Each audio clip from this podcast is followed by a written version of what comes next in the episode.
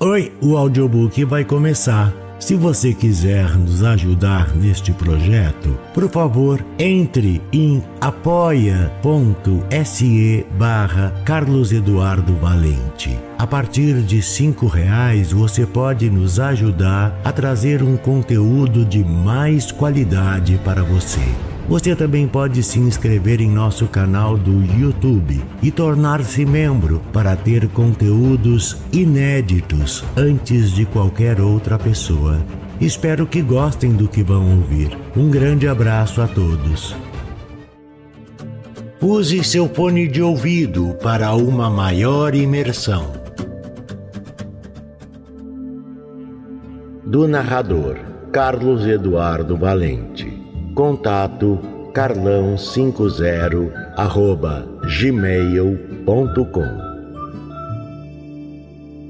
O Mistério da Caseira de Agatha Christie Então, perguntou o Dr. Haydock a sua paciente, como está se sentindo hoje?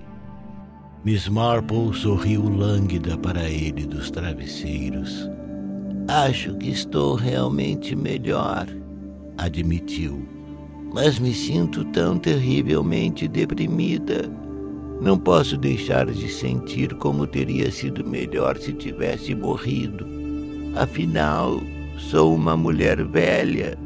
Ninguém me quer nem se importa comigo. O Dr. Haydock a interrompeu com sua brusquidão usual. Sim, sim, típica reação a esse tipo de gripe. O que precisa é alguma coisa com que se ocupar, um tônico mental. Miss Marple suspirou e abanou a cabeça. E tem mais, continuou o Dr. Haydock. Eu trouxe meu remédio.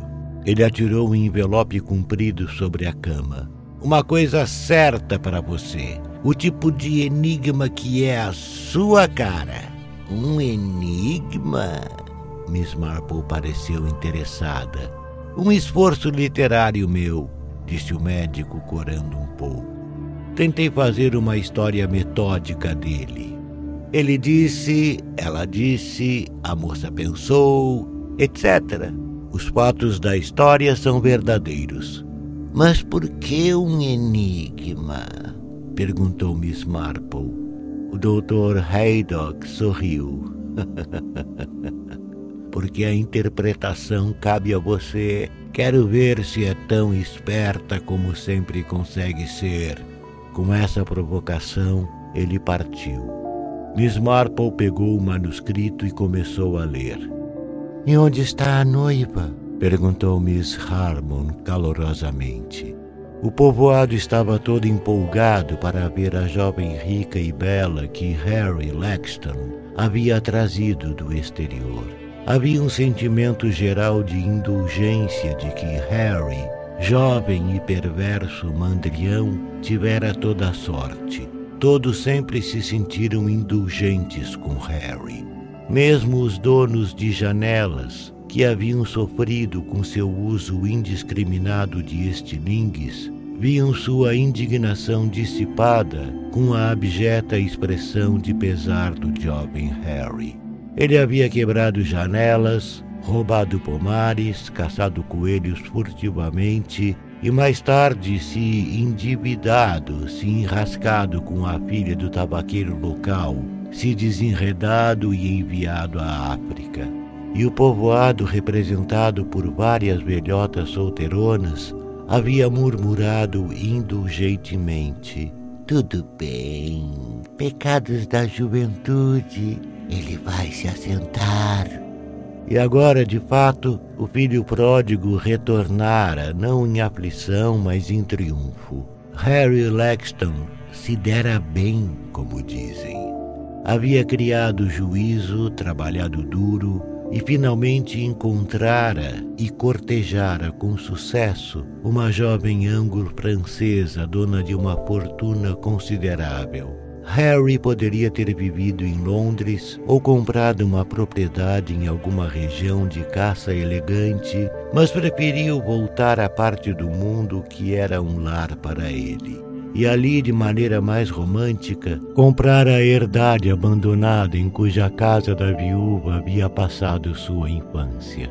A Kingsden House ficara desocupada por quase 70 anos. Ela fora relegada gradualmente ao abandono e à ruína. Um caseiro idoso e sua esposa viviam no único canto habitável dela. Era uma mansão vasta, desagradavelmente grandiosa. Os jardins estavam tomados pelo mato e as árvores a rodeavam como refúgio sombrio de algum feiticeiro. A casa da viúva era uma casa despretensiosa e agradável e havia sido alugada durante muitos anos para o Major Lexton, pai de Harry. Quando menino, Harry havia perambulado pela herdade de Kingsden e conhecia cada polegada dos bosques emaranhados, e a casa velha em si sempre o fascinara. O Major Lexton havia morrido alguns anos antes por isso, as pessoas acharam que Harry não teria laços para trazê-lo de volta, mas foi o lar de sua meninice que Harry comprou para sua noiva. A velha e arruinada Kingsden House foi derrubada. Um exército de construtores e empreiteiros enxameou o local e, num espaço de tempo milagrosamente curto, as maravilhas que a riqueza consegue, a nova casa se ergueu branca e cintilante no meio das árvores. Em seguida veio uma legião de jardineiros e depois deles uma procissão de caminhões de móveis. A casa estava pronta. A criadagem chegou. Por fim, uma dispendiosa limusine depositou Harry e Mrs. Harry na porta da frente. O povoado se apressou a telefonar e Mrs. Price, que possuía a maior casa e se considerava uma líder da sociedade local, enviou convites para uma festa para conhecer a noiva. Foi um grande evento. Várias senhoras fizeram vestidos novos para a ocasião. Todos ficaram excitados, curiosos, ansiosos para ver aquela criatura fabulosa. Diziam que era tudo como um conto de fadas. Miss Hammond, solteirona curtida e vigorosa, lançou sua pergunta enquanto se espremia pela abarrotada porta da sala de visita. A pequena Miss Brent, uma solteirona magra e ácida, disparava informações. Ah, minha querida, muito elegante, modos tão bonitos e bem jovem. Sabe, dá até inveja ver alguém que tem tudo desse jeito, boa aparência, dinheiro e berço.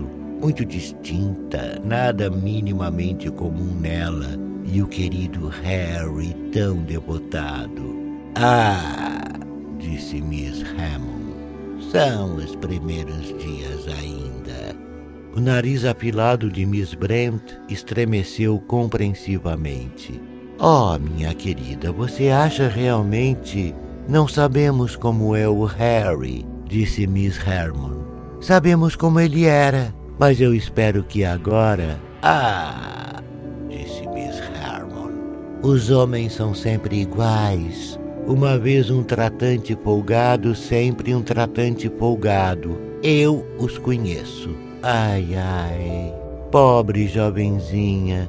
Miss Brent pareceu mais feliz. Sim, acredito que ela terá problemas com ele. Alguém deveria mesmo adverti-la. Fico pensando se ela ouviu algo da velha história. Parece tão injusto, disse Miss Brent, que ela ainda não saiba nada. Tão embaraçoso, especialmente havendo apenas uma farmácia no povoado. Isto porque a filha do tabaqueiro agora estava casada com Mr. Ed, o farmacêutico. Seria tão melhor se Mrs. Lexton fizesse suas compras no Boots em Mutt Benham, disse Miss Brent. Imagino, disse Miss Harmon, que o próprio Harry Lexton o sugerirá. Mas eu realmente acho, disse Miss Harmon, que ela deveria saber. Cretinas, disse Clarice Vane indignada para o seu tio, o Dr. Haydock. Algumas pessoas são cretinas absolutas. Ele apitou com curiosidade. Ela era uma moça alta, morena, bonita, bondosa e impulsiva. Seus grandes olhos castanhos brilhavam de indignação enquanto ela dizia: Todas são fofoqueiras, dizendo coisas, insinuando coisas. Sobre Harry Lexton? Sim, sobre o caso com a filha do tabaqueiro. Ora isso. O médico ergueu os ombros. Muitos jovens têm casos desse tipo. Claro que tem, e está tudo acabado. Então por que ficar insistindo nisso? E trazer à baila anos depois? Parecem demônios se refestelando com cadáveres. Imagino, minha querida, que pareça assim para você. Mas você sabe, elas têm muito pouco assunto para conversar por aqui. Por isso eu temo que elas tendam a insistir em escândalos passados. Mas estou curioso em saber por que isso te aborrece tanto. Clarice Vane mordeu o lábio e corou. Ela disse com a voz curiosamente abafada: Eles. eles parecem tão felizes. Os Lexton, quer dizer.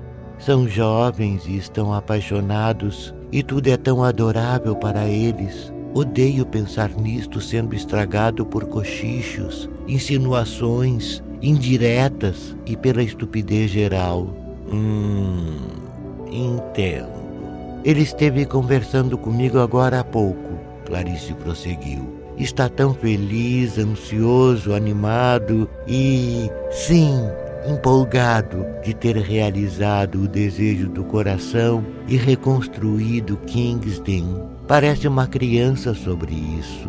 E ela, bem, não imagino que tenha havido algo de errado em toda a sua vida. Ela sempre teve tudo. Você a viu. O que achou dela? O médico não respondeu de imediato. Para outra pessoa, Louise Laxton poderia ser um objeto de inveja uma queridinha da fortuna estragada. Para ele, ela lembrava apenas o refrão de uma canção popular de muitos anos atrás. Pobre menina rica, uma figura pequena, delicada, com cabelos louros enrolados firmemente em torno de seu rosto e seus grandes e melancólicos olhos azuis. Louise estava um pouco encurvada, a longa sequência de cumprimentos a havia cansado. Ela esperava com ansiedade o momento de ir embora. Quem sabe agora mesmo Harry poderia dizê-lo. Ela olhou de soslaio para ele, tão alto e espadaúdo com seu prazer entusiástico nesta festa aborrecida e horrível. Pobre menina rica. Ufa!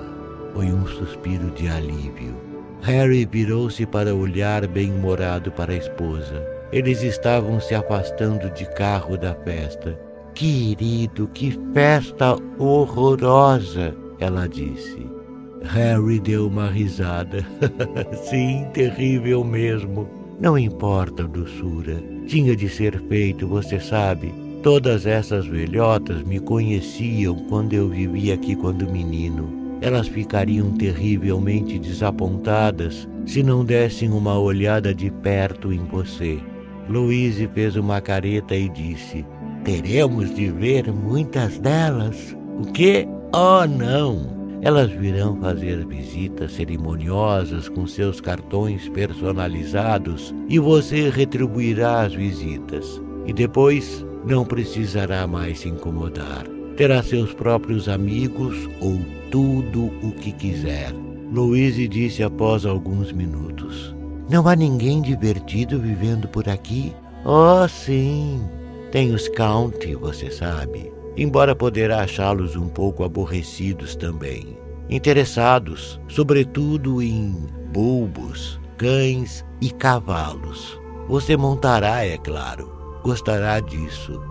Tem um cavalo em Eglinton que eu gostaria que você visse. Um belo animal perfeitamente treinado, sem nenhum vício, mas cheio de vigor. O carro desacelerou para fazer a curva para os portões de Kingsden. Harry torceu a direção e praguejou quando uma figura grotesca saltou para o meio da estrada. e ele mal conseguiu evitá-la. Ela ficou ali agitando um punho e gritando para eles. Louise agarrou seu braço. Quem é essa? Essa velha horrível? R havia franzido a testa.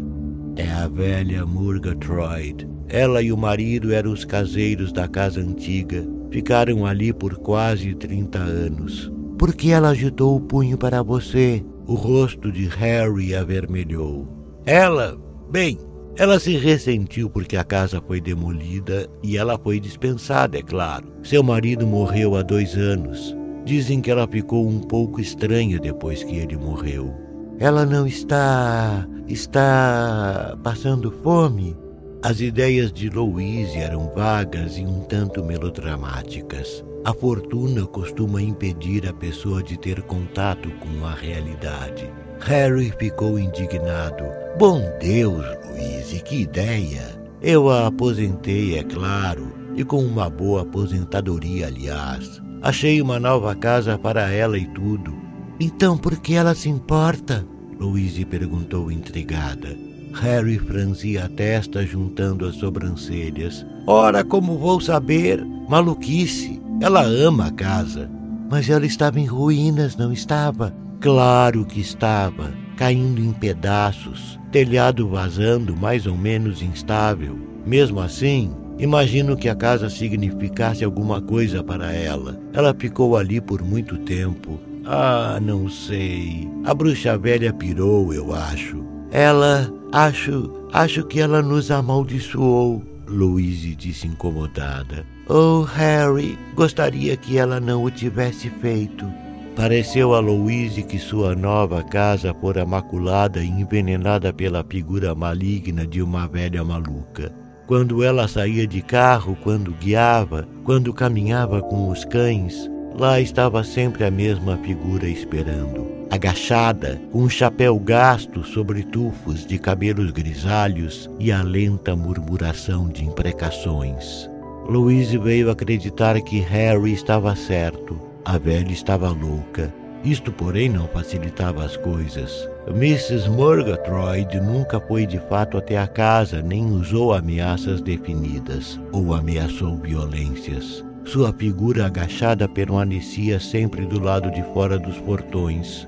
Recorrer à polícia teria sido inútil e, de todo modo, Harry Lexton era avesso a esse curso de ação. Isso, disse ele, despertaria uma simpatia local pela velha bruta. Não se preocupe com isto, querida. Ela vai se cansar desse negócio tolo de amaldiçoar. Provavelmente só está querendo nos aborrecer. Não está, Harry. Ela nos odeia, eu posso sentir. Ela, ela está nos agourando. Ela não é uma bruxa, querida, embora possa parecer. Não seja mórbida sobre tudo isso. Louise ficou em silêncio.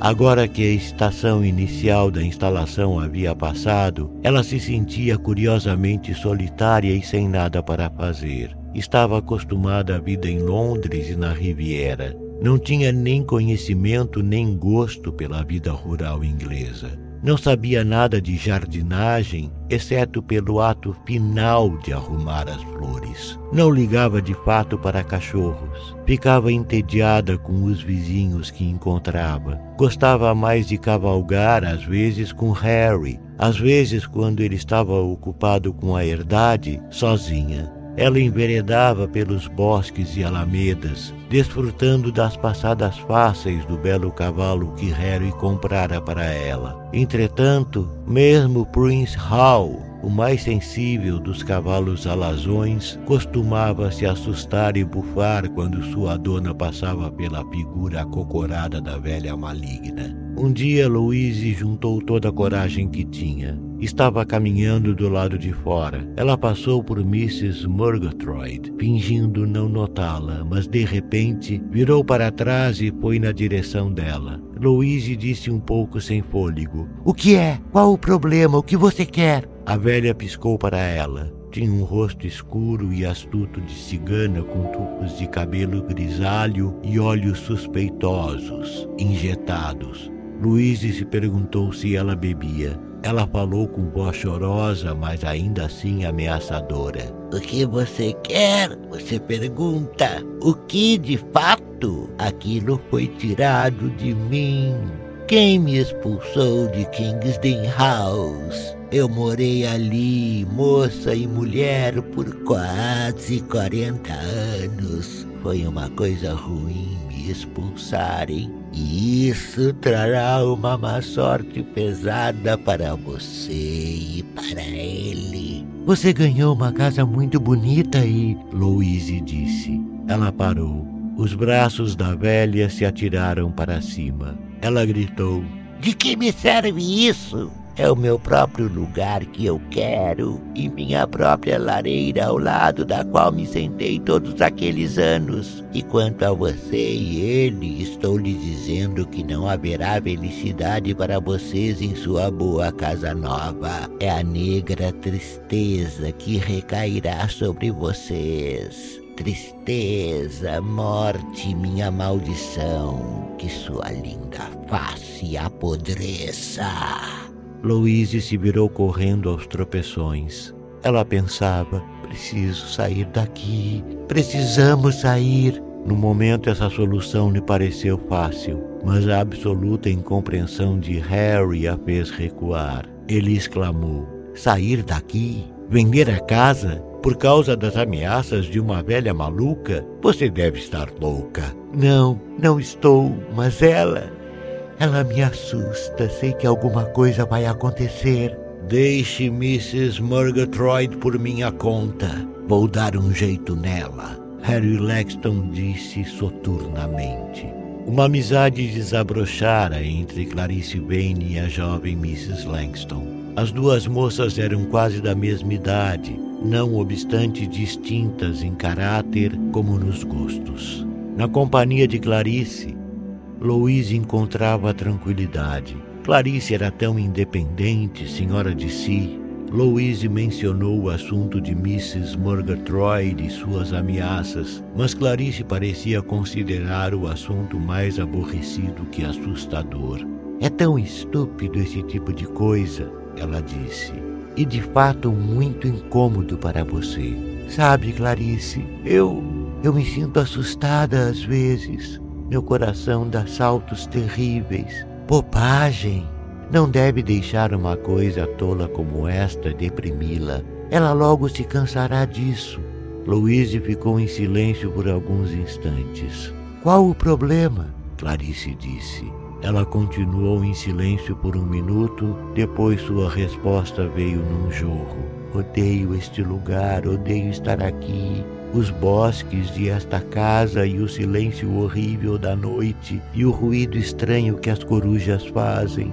Oh, e as pessoas e tudo. As pessoas. Que pessoas? as pessoas do povoado, daquelas velhas povoqueiras e abelhudas. O que foi que elas andaram dizendo? Disse Clarice firmemente. Não sei, nada em particular, mas elas têm uma mentalidade abjeta. Quando se fala com elas, sente-se que não se pode confiar em ninguém, ninguém mesmo. Esqueça-as, disse Clarice com dureza. Elas não têm nada para fazer exceto fofocar e boa parte da lama que falam, elas simplesmente inventam.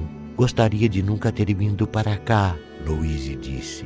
Mas Harry adora tanto o lugar. Sua voz se suavizou. Clarice pensou como ela o adora e disse bruscamente: Preciso ir agora.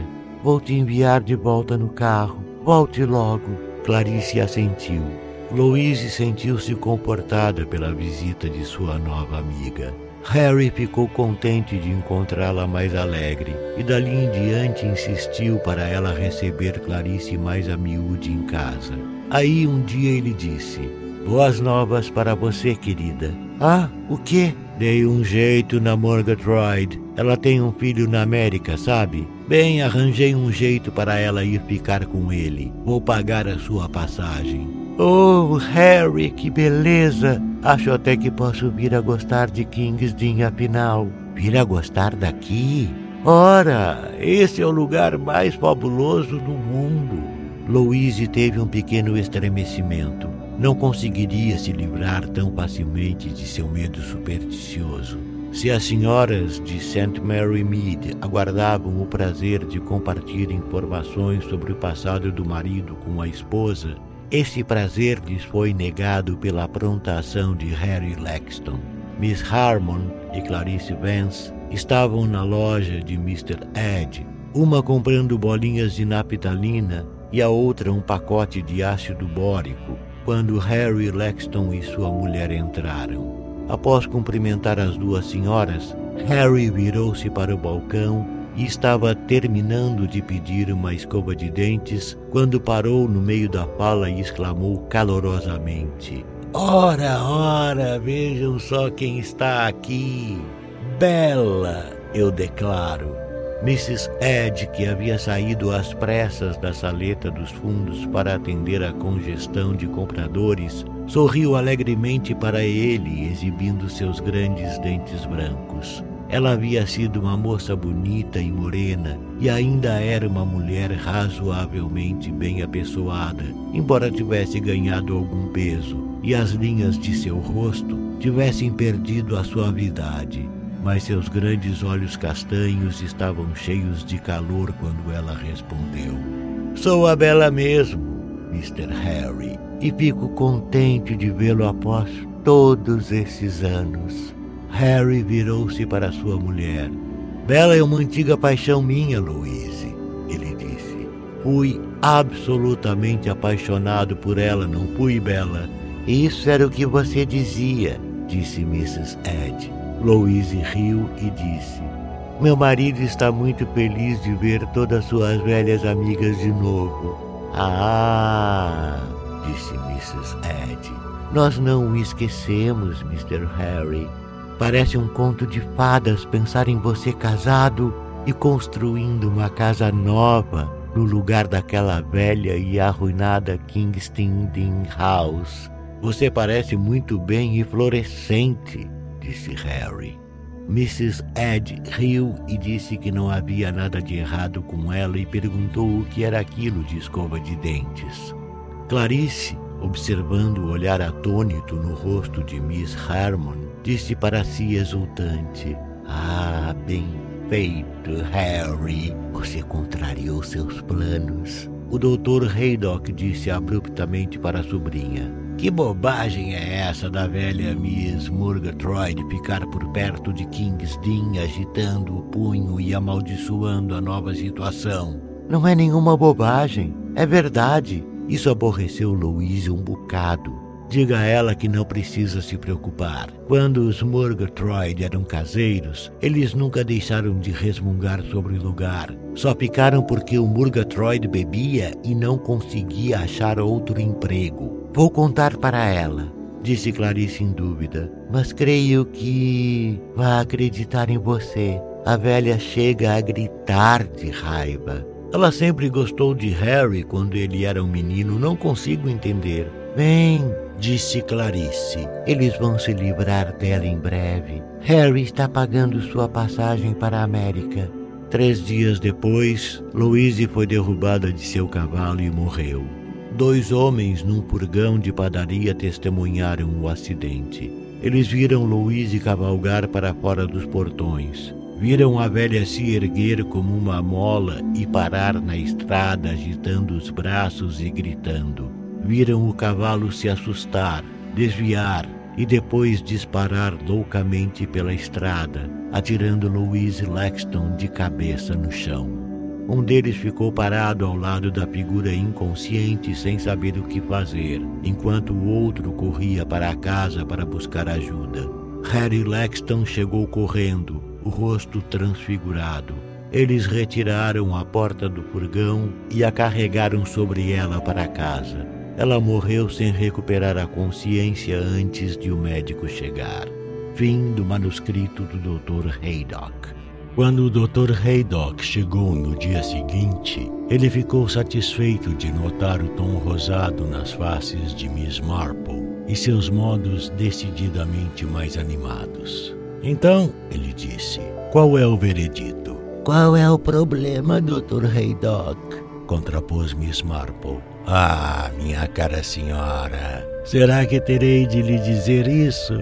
Imagino, disse Miss Marple. Imagino que seja a conduta curiosa da caseira, porque ela se comportava de maneira tão estranha. As pessoas não gostam de ser expulsas de suas próprias casas, mas aquela não era a sua casa. Aliás, ela costumava se queixar e resmungar enquanto estava lá. Sim, isso parece muito suspeito. O que aconteceu com ela por falar nisso? Fugiu para Liverpool. O acidente a assustou. Acham que ela aguardará ali pelo seu navio. Tudo muito conveniente para alguém, disse Miss Marple. Sim, acho que o problema da conduta da caseira pode ser resolvido facilmente. Suborno, não foi? É essa a sua solução? Bem, se não era natural ela se comportar daquela maneira, ela devia estar fingindo ser outra, como as pessoas dizem. E isso significa que alguém a estava pagando pelo que ela fazia. E sabe quem era esse alguém? Ora, creio que sim. Dinheiro de novo. E eu sempre notei que os cavalheiros sempre tendem a admirar o mesmo tipo. Isso foge da minha compreensão. Não, não, não, não. Tudo se encaixa. Harry Laxton admirava Bella Ed, um tipo moreno, comunicativo.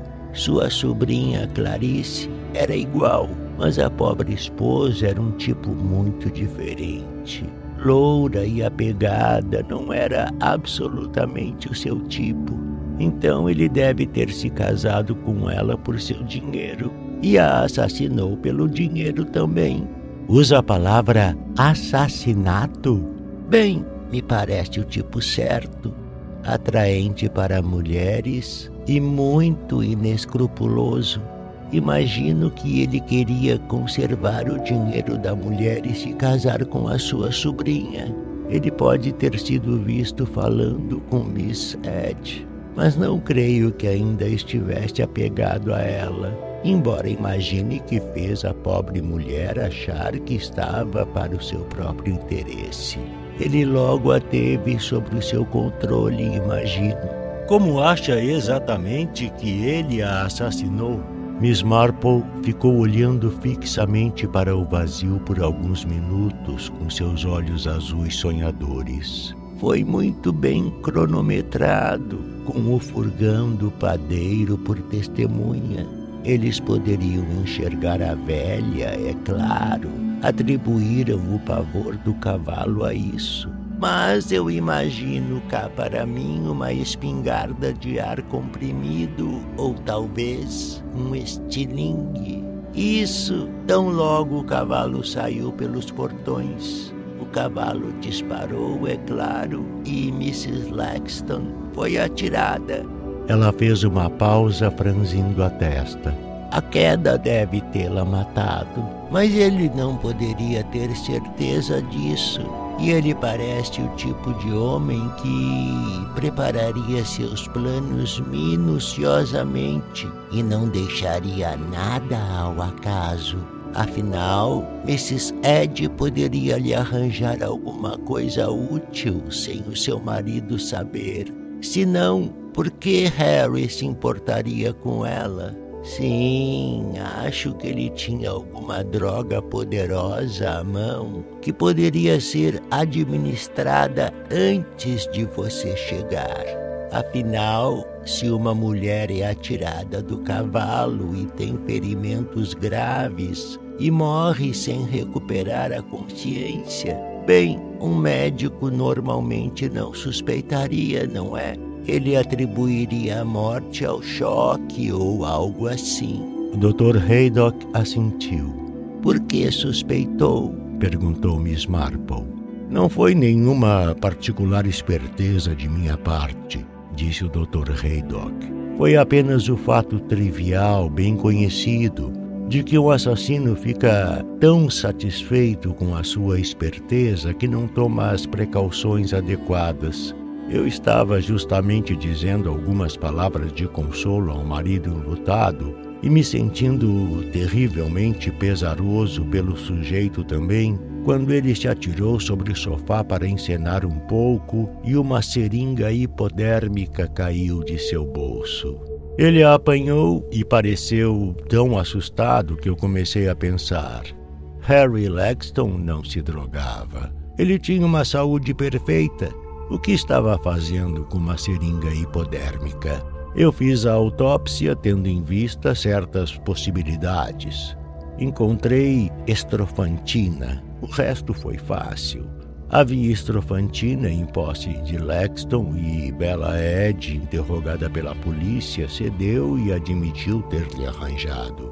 E por último, a velha Murgatroyd confessou que foi Harry Lexton que a havia feito montar a farsa da imprecação. E a sua sobrinha superou a coisa? Sim, ela estava atraída pelo sujeito, mas a coisa não progredira. O doutor pegou o manuscrito. Nota 10 para você, Miss Marple. E nota 10 para mim por minha receita. Você parece quase em forma de novo.